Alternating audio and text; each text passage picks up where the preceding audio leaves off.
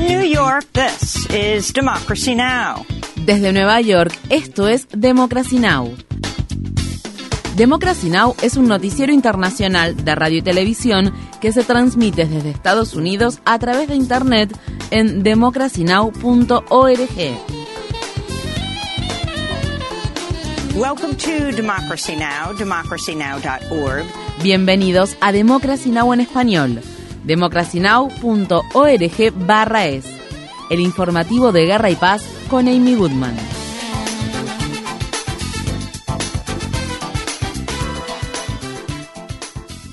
En Ucrania, el equipo de ingenieros de la planta de energía nuclear de Zaporilla ordenó el cierre de emergencia de un reactor nuclear en medio de informes que advertían sobre intensos ataques de artillería cerca del lugar. Solo uno de los seis reactores nucleares de la planta está actualmente en funcionamiento. La compañía energética estatal de Ucrania afirma que los bombardeos también dañaron un suministro de energía. Esto obligó a que uno de los reactores de la central tuviera que depender de un suministro de emergencia con generadores diésel para evitar una catastrófica fuga radiactiva. Tanto Rusia como Ucrania se han culpado mutuamente por los últimos enfrentamientos en torno a la planta, que está bajo control ruso desde marzo. Los enfrentamientos retrasaron la llegada del equipo de inspectores del Organismo Internacional de Energía Atómica de la ONU, que acaba de arribar a la planta de Zaporilla. El director general de dicho organismo, Rafael Grossi, habló con la prensa en la ciudad de Kiev justo antes de unirse al convoy de inspectores.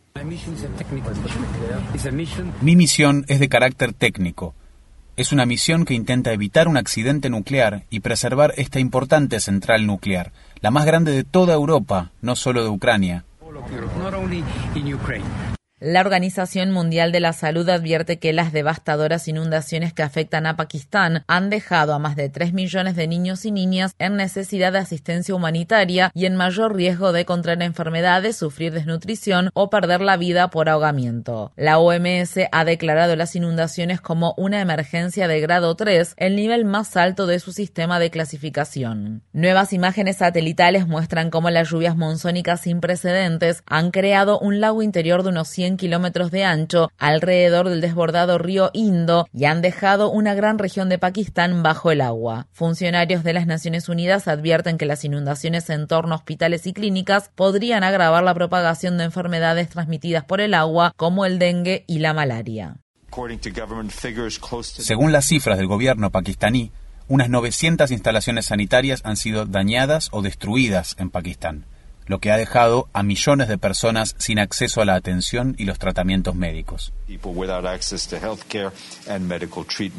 En Estados Unidos, los residentes de la ciudad de Jackson, estado de Mississippi, se encuentran sin suministro de agua corriente por cuarto día consecutivo, luego de que lluvias torrenciales provocaran el desbordamiento del río Pearl y como consecuencia la inundación de una planta de tratamiento de agua. En el sur del estado de California, las ciudades de Anaheim y Burbank alcanzaron este miércoles temperaturas récord de 41 grados Celsius y 44 grados Celsius respectivamente. Mientras tanto, un incendio forestal que se propagó durante la noche del miércoles y que ya ha incinerado más de 1.600 hectáreas de terreno obligó a cerrar la autopista interestatal 5 al norte de la ciudad de Los Ángeles. Los gobernadores de los estados del oeste de Estados Unidos han advertido sobre el riesgo de que ocurran más incendios devastadores durante el fin de semana del Día del Trabajo, ya que se han anticipa que un domo de calor provocará temperaturas superiores a lo normal e incluso temperaturas récord en gran parte del país.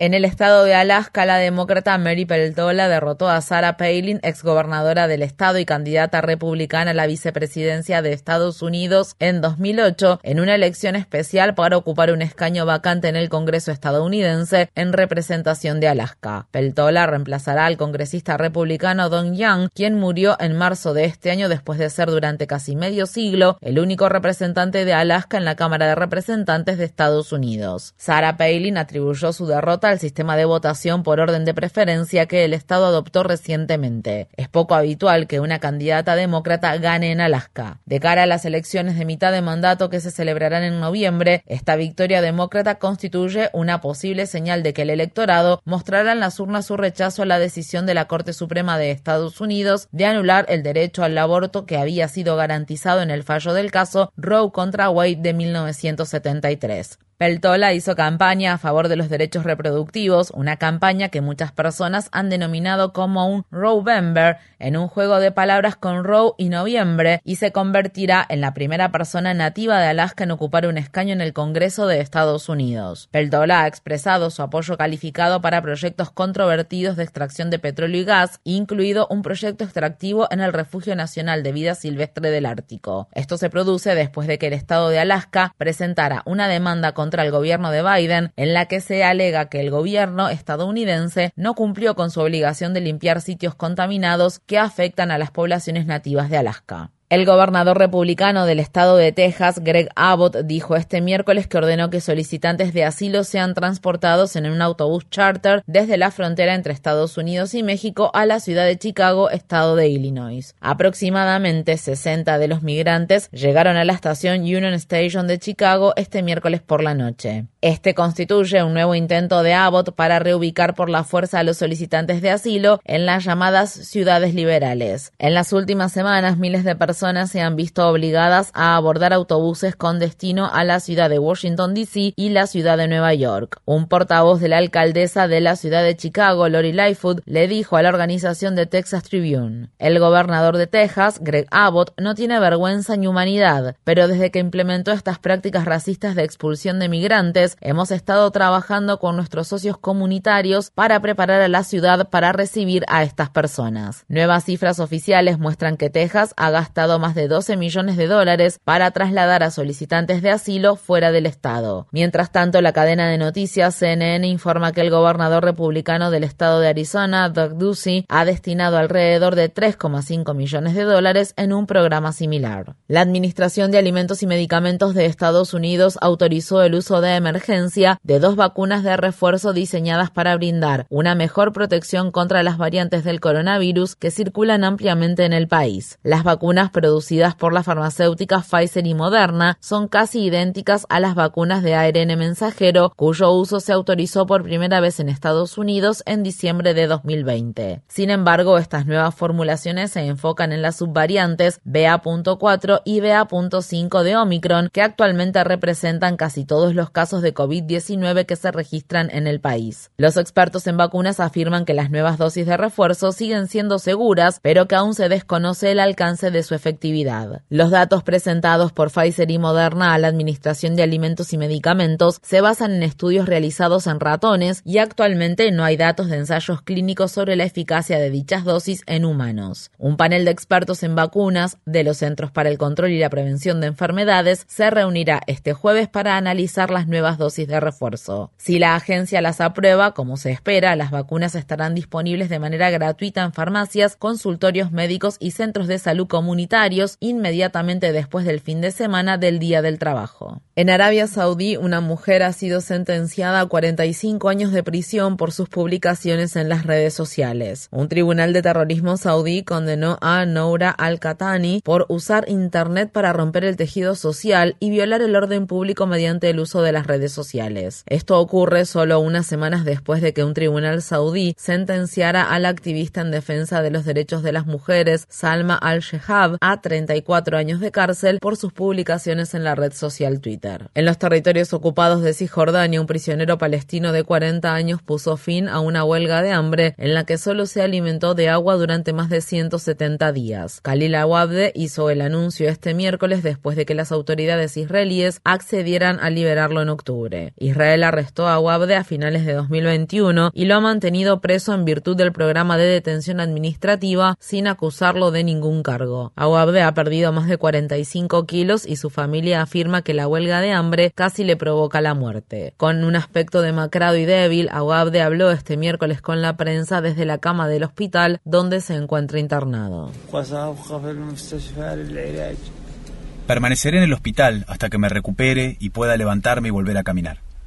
Esta victoria se suma a las otras victorias que nuestro pueblo palestino ha logrado.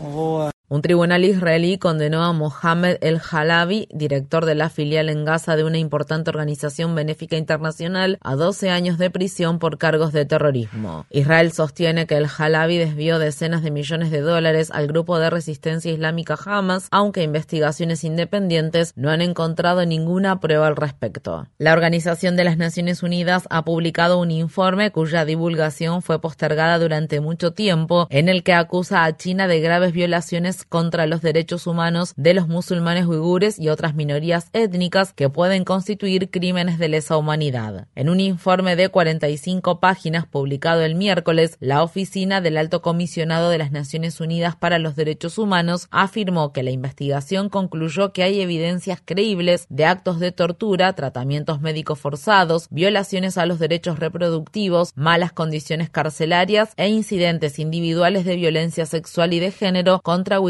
recluidos en campos masivos de detención chinos. Un funcionario del Ministerio de Relaciones Exteriores de China criticó el informe de la ONU y declaró en un comunicado escrito, es un documento completamente politizado que ignora los hechos y revela de manera explícita el intento de algunos países occidentales y de fuerzas contrarias a China de utilizar los derechos humanos como una herramienta política. La ONU publicó el informe después de meses de retrasos inexplicables y solo unos minutos antes de que Michelle Bachelet terminará su mandato de cuatro años como alta comisionada de las Naciones Unidas para los Derechos Humanos. La semana pasada, Bachelet reconoció que sufrió enormes presiones respecto a la publicación o no del informe. En Estados Unidos, un juez federal dictaminó que una nueva ley estatal de Nueva York que restringe el porte oculto de armas de fuego puede seguir vigente. El juez de distrito Glenn Sadevi dictaminó el miércoles que los grupos a favor de la tenencia de armas que presentaron una demanda para bloquear la ley no tenían derecho a impugnarla en los tribunales. Esto se produce después de que la Corte Suprema de Estados Unidos revocara en junio una ley centenaria del estado de Nueva York que limitaba el porte oculto de armas de fuego en espacios públicos. La gobernadora de Nueva York, Kathy Hochul, dijo el miércoles que las nuevas leyes del Estado, promulgadas después del fallo de la Corte Suprema, seguirán prohibiendo el porte de armas de fuego en los llamados lugares sensibles.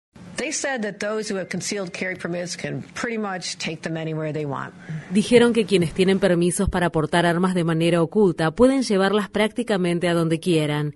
En respuesta, tuvimos que elaborar una lista de lugares sensibles donde las armas de fuego están prohibidas. Estos lugares sensibles incluyen escuelas, universidades, guarderías, bibliotecas, restaurantes que venden bebidas alcohólicas, parques y también agregamos el Times Square a esa lista. Uh, other places, parks, and also we added Times Square. Letreros recién instalados en Times Square muestran una leyenda que dice zona libre de armas de fuego y en la que se agrega que la violación de dicha prohibición es un delito grave. Infórmate bien.